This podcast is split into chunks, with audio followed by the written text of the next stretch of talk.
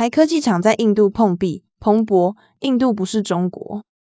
由于政治纷争与中国经济转型，台湾与美国都在想方设法摆脱中国，重心转移到其他地方。印度也有意成为全球制造业新核心，但富士康氢耐工厂最近发生上百人食物中毒事件，让台湾制造业与美国客户看见印度制造的诸多挑战。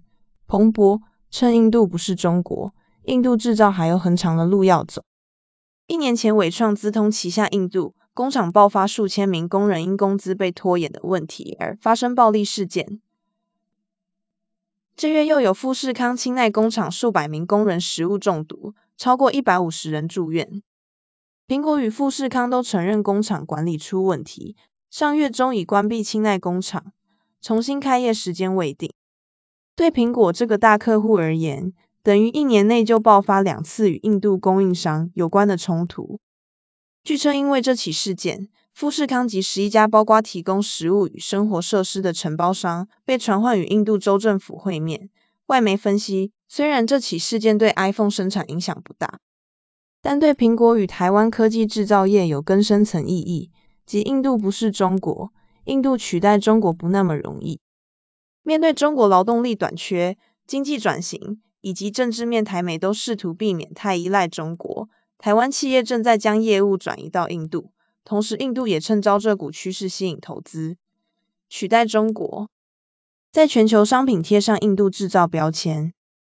为了实现制造大计，印度政府去年为十三产业推出相当二百七十亿美元的激励措施，包括一百亿美元半导体产业激励计划，是所有产业金额最高。台印双方也就各种投资机会协商。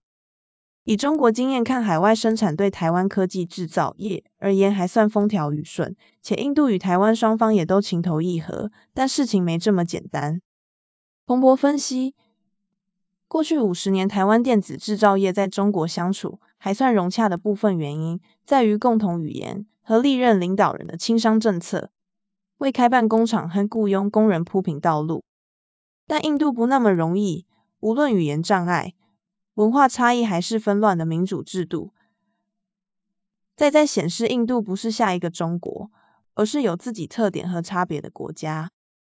彭博点出关键原因，第一点是中国工人并非比印度工人顺从，而是迫不得已时，中国地方政府贵站在企业方，不是工人。但在印度这种情况不太可能发生，因印度领导人选举时需要选民支持。另一个最大挑战是管理风格。台湾企业通常在中国使用台湾人管理，但可能发现，在印度行不通，必须更仰赖当地领导人经营业务。前提是必须提供足够培训和支持，让他们能以台湾的严格管理融合当地轻松的劳工文化。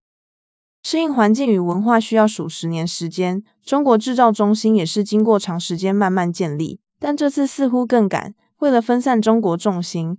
客户急招在印度扩大生产规模，台湾也急着与印度政府建立更深贸易关系。这次台湾制造业没有时间适应，将来在印度碰到的冲突与挑战恐怕更多。